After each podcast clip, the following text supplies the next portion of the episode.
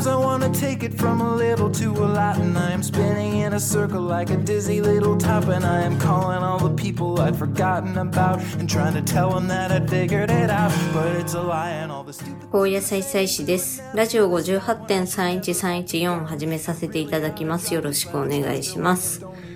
今回は見切り発車もいいところでして、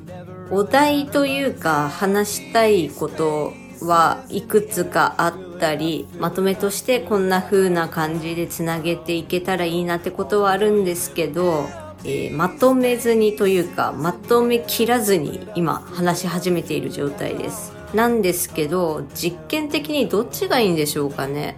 こう、きっかりまとめて話した方がいいのか、まあ割と、こう、ふにゃふにゃっていうか、ある意味素の感じを出せていけるってこともあるのかっていうので、今やってみてる次第でございます。この回が公開されたということはそこそこいい感じにまとまったということでしょう。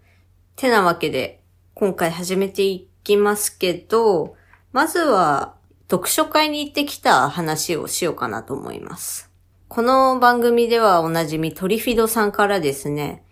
つくばにできたブックカフェでクイア書籍の読書会があります。もしご興味があったらっていうことでお知らせくださいました。最初は読書会の次の日、朝早くから私心療内科の通院があったので、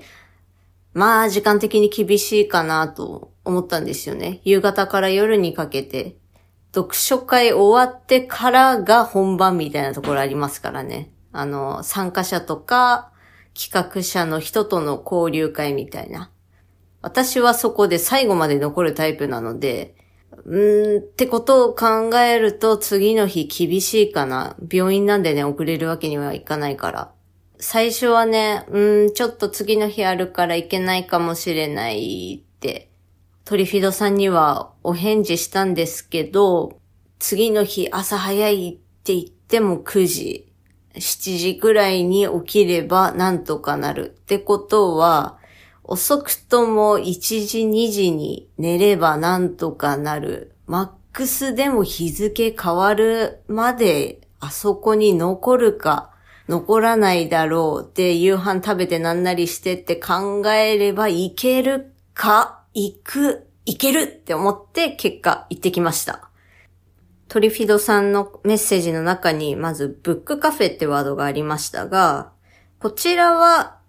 つくば市天久保っていう割と大学生が一人暮らししたりとか、つくば大生ですね。あとは結構飲み屋さんとか、ちょっとごちゃごちゃしたような雰囲気の中にできてましたね。ブックカフェ。店名が本と喫茶、サッフォー。本っていうのが、だいたいフェミニズムとか、ジェンダー、セクシュアリティ、福祉の本、雑誌、漫画っていうのがいっぱい置いてありますね。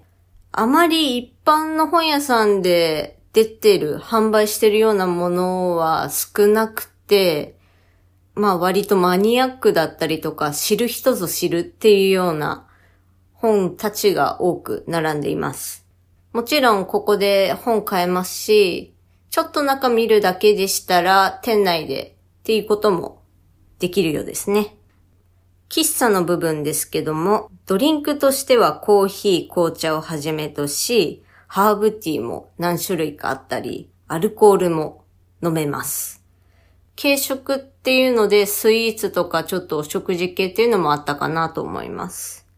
このお店私の住んでるアパートからチャリで10分くらいでして、読書会の後、一回行って、お昼から夕方までずっとオーナーさんと喋ってました。あきこさんっていう方なんですけども、興味関心とか、もともとあきこさんが編集やってた方なんで、そっち方面でずっとね、もうダラダラベラベラ喋ってました。ほいで次がクイア書籍の読書会。クイア書籍っていうテーマ本なんですけど、こちらは浅名くんはのんけじゃないっていうコミックエッセイ。この本、カバーが黄色っぽいんで割と目につきやすいかなと思いますが、えー、著者がゲイで本人の反省だったり、日常の小話だったり、なおかつ冒頭にはセクシュアリー、ジェンダーって何ぞっていう初めてそういった分野とか掘り下げをする方向けに説明とか入門的なことを書かれていましたね。内容もそんなディープなところまで突っ込んだ話はなくって、割と軽くさらっとスラッと読める本かなと思います。ライトな感じで手出しやすい本ですね。で、主催、この回企画した方がコミタスさんっていうグループと言いつつ、現在中の人、アビちゃんっていう方のみで回しているらしいんですけど、この、まあ、コミタスさんっていうよりか中の人自身のアビちゃんのちょっと紹介をしますと、本業は別であって、まあ、休みの日にこういう企画をちょこちょこやったりとか、土日によくサッフォーの店員さんとしているらしいですね。で、噂に聞くと、休みのたんびにいろんなところに足運んでイベントとかの手伝いやったりとか、結構遠くに住んでるんですよね。で、高速でサッフォーに来て、で、夜までいて、で、また高速で帰って次の日普通に出社というか出勤みたいな、割とハードスケジュールだと思うんですけど、すっごいアクティブな方です。あと、この読書会の進行を見てて思ったのが、すっごい一生懸命で丁寧な人。この丁寧さが私の呼び方にも現れてて、読書会の始めの時に、こう、名札みたいな感じで白いシール渡されて、ここに名前とか呼ばれたい名前書いてくださいっていう風に言われて、私は荒野再々しってフルで書いたんですよ。で、ペッて貼って、長いじゃないですか。こうやさいさいしって、うやさいさいし。8文字ですね。ひらがな8文字。名前にしては長いんですよ。なので、まあ、高野菜菜師さんってなんかこう、たどたどしい感じで来るかなってこう、ふーんって構えてたら、しょっぱなから、あ、じゃあ高野菜菜師さんはって、もう、スラスラスラって言ってて、おーもう、すごい、なんか、あ、この人、すごっていうか、気遣いというか気配りできる人だなっていうのが分かりましたね。私も名前が長い、なおかつ呼びづらいとか言いづらいっていうことは自覚してるんで、どっかしら引っかかったりしたら、ああ、荒野とか、なんか適当なところでぶった切ってもらって構わないですよって言うつもりではいたんですけど、もうアビちゃんがそんなもんだからもうこのまま行くかっつって、結局私は荒野再々師っていうので通しましたね。続きまして、この読書会にはゲストスピーカーの方がいて、えー、片見洋さん。もしかしたらご存知の方いるかもしれないですね。予約制のブックカフェというか、ブックルームみたいな、東京のロンリネスブックスのオーナーさんだったりとか、グラフィックデザイナーもやってる方がゲストスピーカーとしてこの回にいらっしゃいました。もういろんな本とか、アジア圏のクイアの文化についても精通してらっしゃるようでして、何冊か紹介ってことで持ってきてくださったんですけど、彼が持ってきた本の中で私が知ってるとか読んだことあるというか、なんならや持ってるし、そういえば新刊そろそろ発売されるな、みたいな情報を追ってる本があって、好きって言わなきゃダメっていう男の子が一人表紙にいる絵本なんですけど、これは、あの、今はなきララガーデンのツタヤ、つくば市内に住んでる方は、今、もうあのララガーデンの建物は全部取り壊しになり、更地になり、文字通り何もない。本当に更地なんですけど、で、そこの中のツタヤで、絵本コーナー、その中のツタヤさんで、絵本を中心に紹介する絵本フェアみたいな一角設けられてて、で、その中で、この好きって言わなきゃダメっていうのがあって、ちょっと立ち読みしたのは覚えてますね。好きな形っていうのは、こう恋愛的なとか、好きです付き合ってくださいっていう好き以外にもいろんな好きっていうのはあるよねっていうか、あってもいいんじゃないの？そういった内容だったかなと思ってます。あともう一冊、もう私が何回も読み返して、情報も追っていて、新刊を待ち遠しにしてる漫画があって、それも片見さんがご紹介してくれたんですけど、煙たい話っていう男の子じゃないね。社会人男性二人、しかもそんなにこう仲良くないわけじゃないけど、ちょっと学生時代に関わることはあったけど、結局それ以降はそんなに仲良くもならず、社会人になって再会して一緒に暮らそうってなるんですよね。じゃあこれって BL なのかとかゲイのお話なのか話の中でも男同士二人一緒に暮らし始めたってことはこの二人恋愛関係なのかっていうふうに見られる描写があるんですけど、こう、決してそんな仲ではない。フラットな状態で、なんて言うんですかね。まだ名前がない関係で、でも一緒に暮らし始めている。この関係、何っていうような話が、えー続いていく漫画なんですけど、これは非常に私がこの回の中で反応してしまいましたね。あっつって声出しちゃったり、もうすぐ新刊出ますって言っちゃったりとかしてね。そんなこんなで、すごい親近感が湧きましたね。やっぱり興味のあるというか、こうやって紹介する代表本として私が知ってたのが上がってくるってことは、なんとなくそういったセンサーの方向性が一緒の方向いてそうだなっていうので、あと、片見さんの落ち着きようというか、話しぶりみたいなのがね、非常に私にとっては心地いいなと思いました。表面上は淡々とした語り口だったりとか、地に足のついた感じで、感情的になったりとか、いや、いいんすよ、みたいなのはないんですけど、その表面を破るっていうか、表面の皮をバリって剥がしたら、すごい密な、濃厚な何かが溢れ出てきそうな雰囲気がして、他の国の文化とかも、グラフィックデザイナーとしての、そういった知識とか、技術っていうのも持ってそう。っていうか持ってるし、つっついたらいろんなもの溢れてきそうだなっていうか、もうどんな話題ぶん投げても、地に足のついた感じで返してきてくれるかなっていうような感じがしてね。いや、もうちょっと深く話してみたいなと思った方でした。主要なメンバーというか、大きな軸となる人たちっていうのはこんな感じでして、この読書会、まず大きな感想としては、すっごい良かったですね。楽しかったし、治安が良かったっていうか、和やかなムードで、でも割と本音も話せて、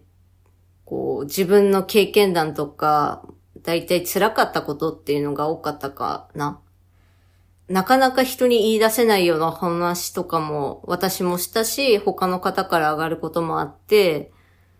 ディープな話なんだけど、ズンって重くならない、和やかな読書会でしたね。まず読書会と言いつつ、テーマ本の浅名くんはのんけじゃないを読んでなくても大丈夫っていうようなことは、ポスターっていうかフライヤーに書かれてて、実際読んでない方とか本持ってない方も結構いらっしゃったんですけど、その方々たちも割と発言とかをしてくれるような感じでした。もちろん読んだことある人は、この本のここの部分に書かれていることと自分の経験がこんな風に重なったとか、逆にこういう部分、こういう風に描かれてるけど、どうなのっていう疑問を呈するような意見とかを出す人もいたんですけど、そういうのをまず読んだことがある人がそういう風な意見出したら、アビちゃんが今言ってくださった内容は、この何ページのこんな風に書かれてて、で、簡単なまとめをして、簡潔にこういうことですよっていうことを読んでない人向けに紹介してくれたっていうのもあったし、あと、読んでない人たちが日常を抱いた疑問とか、こういうことがあって、こう思ったんですよねっていう風に発言したら、アビちゃんが、ああ、それはもしかしたらこういった風に書かれてるっていうことにつながりそうですね、みたいな感じで出してくれたりっていうので、もう、アビちゃんがすごいなと思いましたね。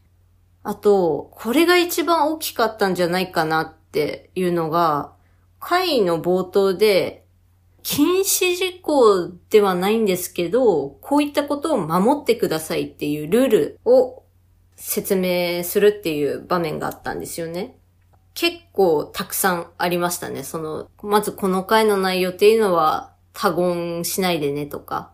SNS とかで誰々がこういう発言をしてたっていうふうに載せるのは絶対ダメですとか、他人を誹謗中傷したりとか、この参加者の発言に対してこう攻撃的になるのをやめましょうねとか、喋るときも主語を大きくしないっていうか、私の場合はとか、私の経験上はっ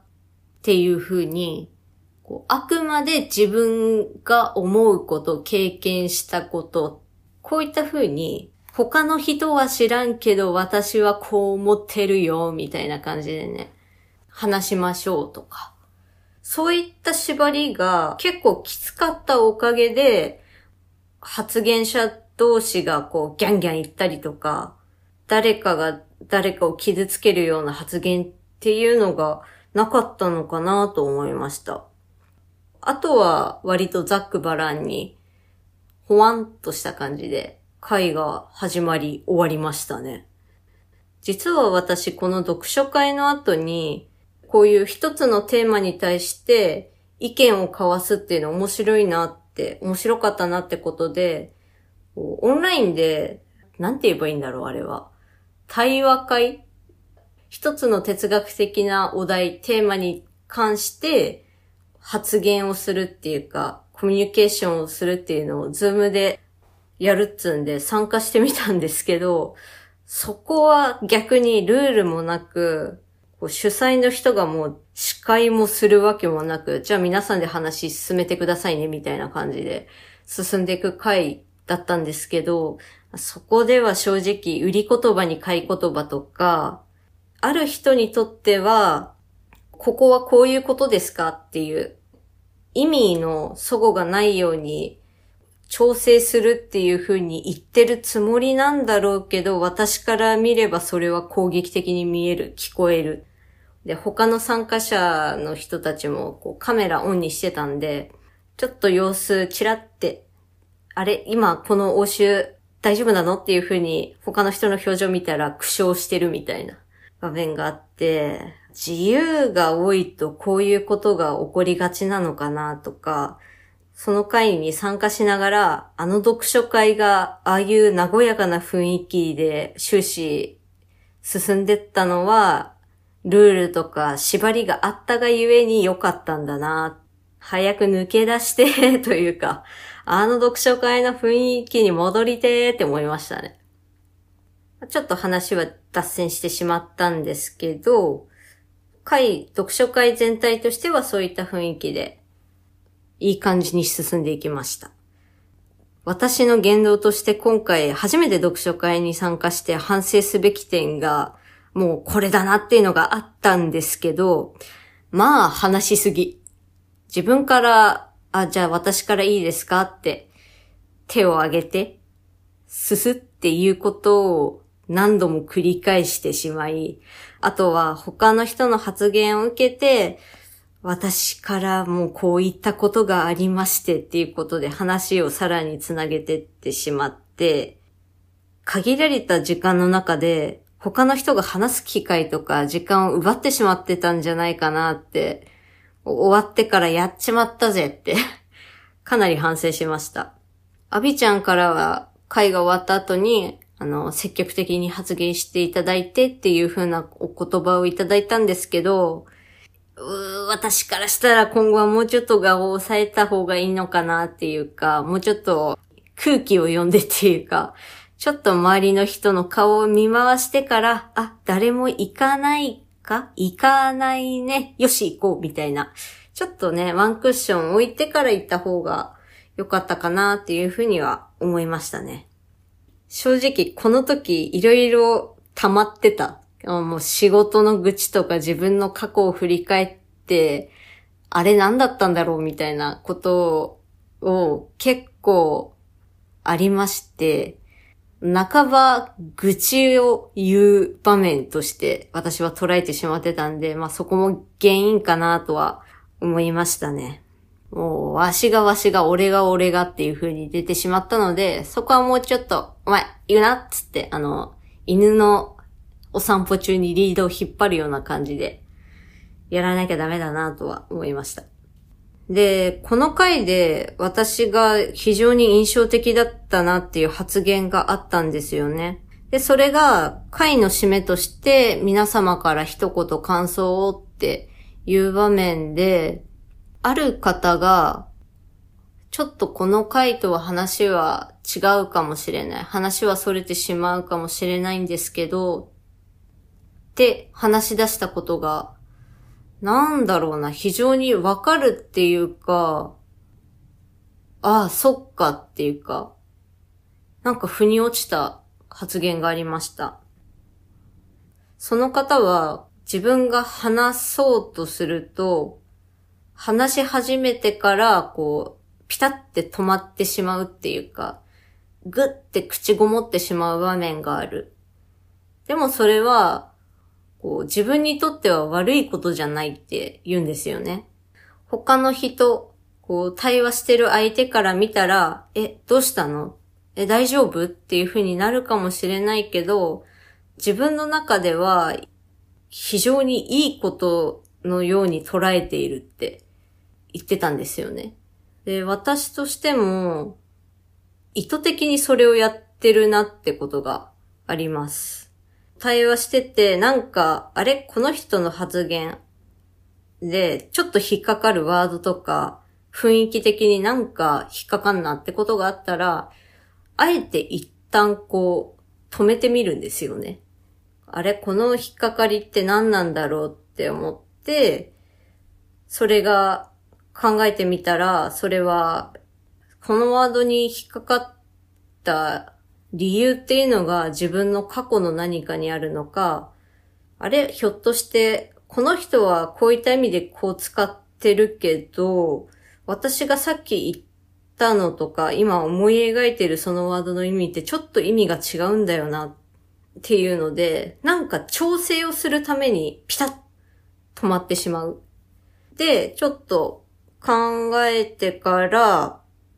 あ、すいません。ちょっと今思ったんですけど、というか、あれって思ったんですけど、っていうような感じで、その、ピタッと止まったわけを話し始めるみたいな風にやってんなというか、それをやってるがゆえに、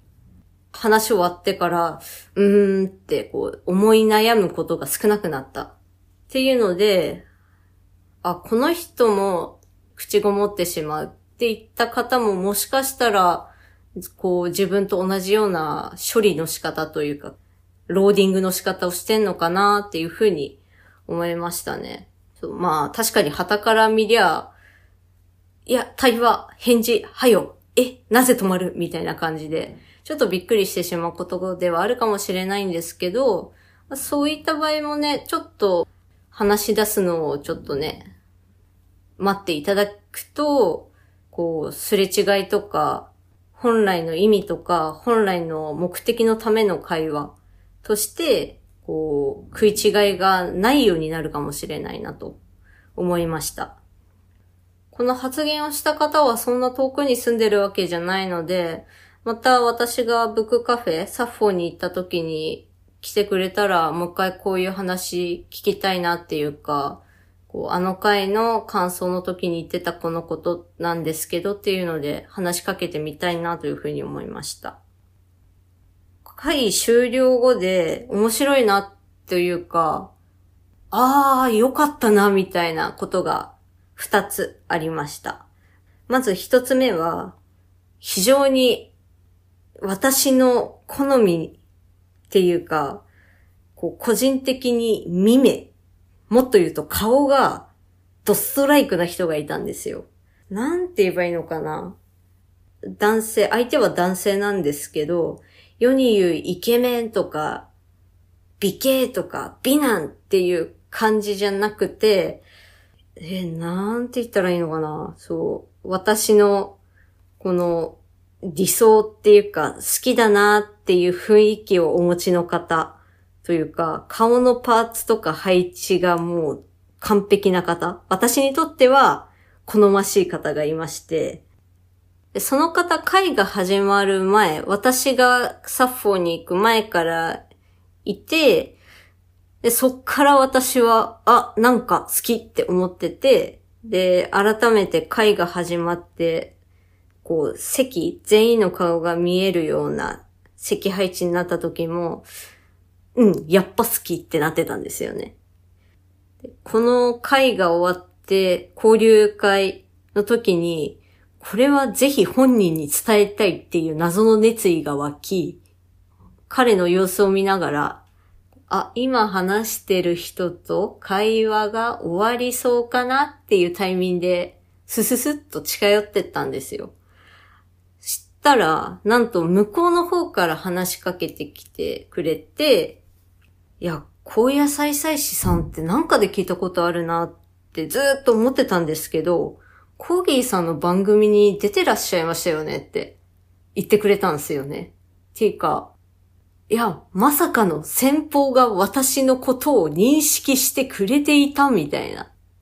会の中で自己紹介として、あの、自分はこういうことをやってますとか、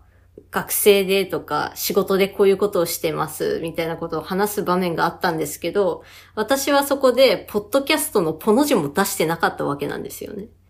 だからすっごいびっくりしました。コーギーさんの番組っていうのは、今夜もここにゲイがいるっていう番組で、最近は割とコーギーさん本人が一人喋りをするっていう回が多くて、で、もっと前、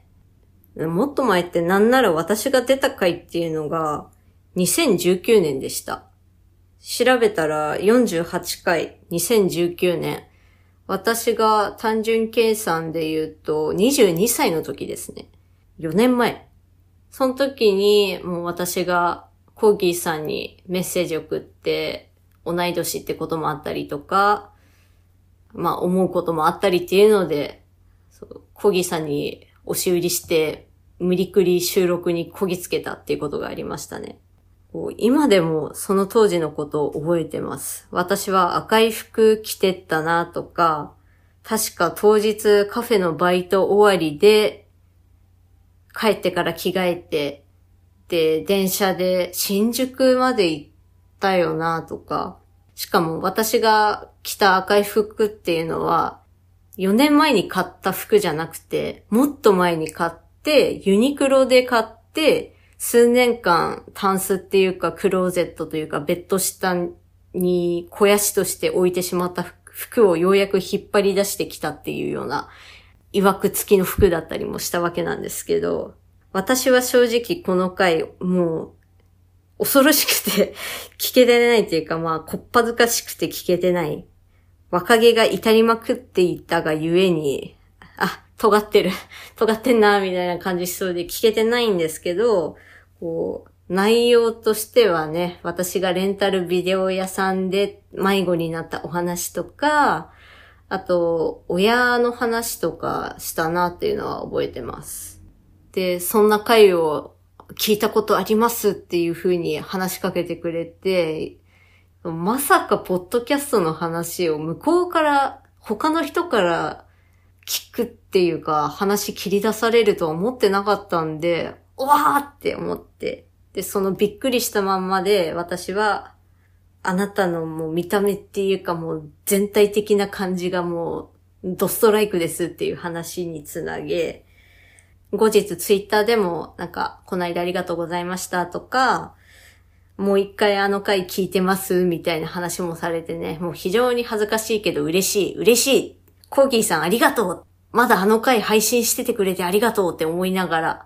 こう、余韻に浸っていましたし、今も浸ってますね。ふふっつって。っていうのが一つ目。で、二つ目。また別の方と話すタイミングがあって、その方とは、その恋愛感情とか、まあ、私が会員の自己紹介の時に、アセクシャルとか、あと、セクシャリティの、その自分の性自認の話もしたんで、そのことについて話す機会があったんですけど、この人と話してると、私自身のこう自己理解が深められるなっていうような話をされる方でして、その恋愛感情云々とか、まあ残念ながら私にすごい莫大な恋を抱く方っていうのは今までいなかったけども、もしこの先というかまあこれまででもいる、いたとしたら、私は同じような気持ちとか、同じような形だとか色とか、その熱量みたいなのをそのまんま返せるかって言われたらちょっと無理だなっていうような話をしたんですよね。私は、こう、性的な感情がまずないし、恋愛感情はありそうだな。男性には抱きそうだけど、これが恋愛感情かどうかっていうのは正直、もやもやしてる。まだ自分でも掴みきれてない部分があって、でも相手は私のことを、こう、第一フィルターとして女として見るだろうとか、こう女として愛してくれたとして、好いてくれたとして、私は先方のことを同じような男として愛するとか、そういったことが多分できないから、ある意味、両思いになったとしても、これは本当に両思いなのかどうかというか、相手に申し訳ないな、同じ量の好きを相手に返せないなっていうふうなことを私は言ったんですよね。で、その時に、あ、小野菜さしさんってもうめちゃくちゃ丁寧な人じゃないですか律儀な人じゃないですか？みたいな風に言われたんですよね。そう。私は仕事ではそんな風によく言われます。仕事が丁寧とか、まあ、丁寧すぎるからもっと雑にしろみたいなことをよくわかんないこと言われたこともありますけど、それがこっちにもっていうか、私生活とか、こう、感情の機微みたいなところに出てるとは思わなかったから、あ、そっかっていうふうに思いましたね。そう。この時は確かこのあたりでもう、そろそろお店閉める時間だけども、みたいな感じで、ちょうどお開きになってしまったんですけど、この話をした方は結構サッフォーにもイベントのたびに来てる、顔を出すような方らしいので、またなんかの機会に会えたら、またお話ししてみたいなとか、先方のこととかね、もうちょっと聞いてみたいなっていうか、そんな風に思える、いい収穫がある回でした。こんな感じで、こう、初めての読書会とか、初めてのこう、ブックカフェっていうのに足運んで、そう、私の、こう、気持ち、マインドとしては、非常にいい傾向に向いてるなって思ったのが、もうちょっとコミュニティとか自分が話しやすい場とか、こういったことを話せる場、仕事ではなかなか話しづらいことを大っぴらにっていうか、こう、何のためらいもなく迷いもなく話できる相手とかっていうのを増やしたいなってことで、このサッフォーっていうブックカフェにももっと足運びたいですし、また、こういう読書会とか、アビちゃんが企画するような会には、もう一回、もう何回か出てみたいなと思いました。話せるコミュニティとか人とか場所っていうのを、ね、広げてった方がまあ自分にとって新しい発見があったりとかそういったのがあるおかげ、話せる相手、コミュニティがあるおかげで、なんか割と私生活もね、結構安定してるっていうか、こう、前だったらそれこそアセクシャルとか、こう自分の性自認で悩みすぎてぐちゃぐちゃになってって不安定になってたんですけどそういったことももうないというか1ヶ月くらい前の読書会なんですけどここ1ヶ月間は全くないのでああなるほどと。私に今必要なのはこういう場とか人を増やすことだなっていうのが分かりました。以上でございます。この回を録音し始めた私の頭の中ではこれを足掛けにいろいろ話そうかなって思ってたんですけど意外と思った以上に読書会の話が長くなってしまったのでここで一区切りつけますね。ここまでお聴きいただきありがとうございました。それでは皆様ごきげんよう。さよなら。Spend some time with you.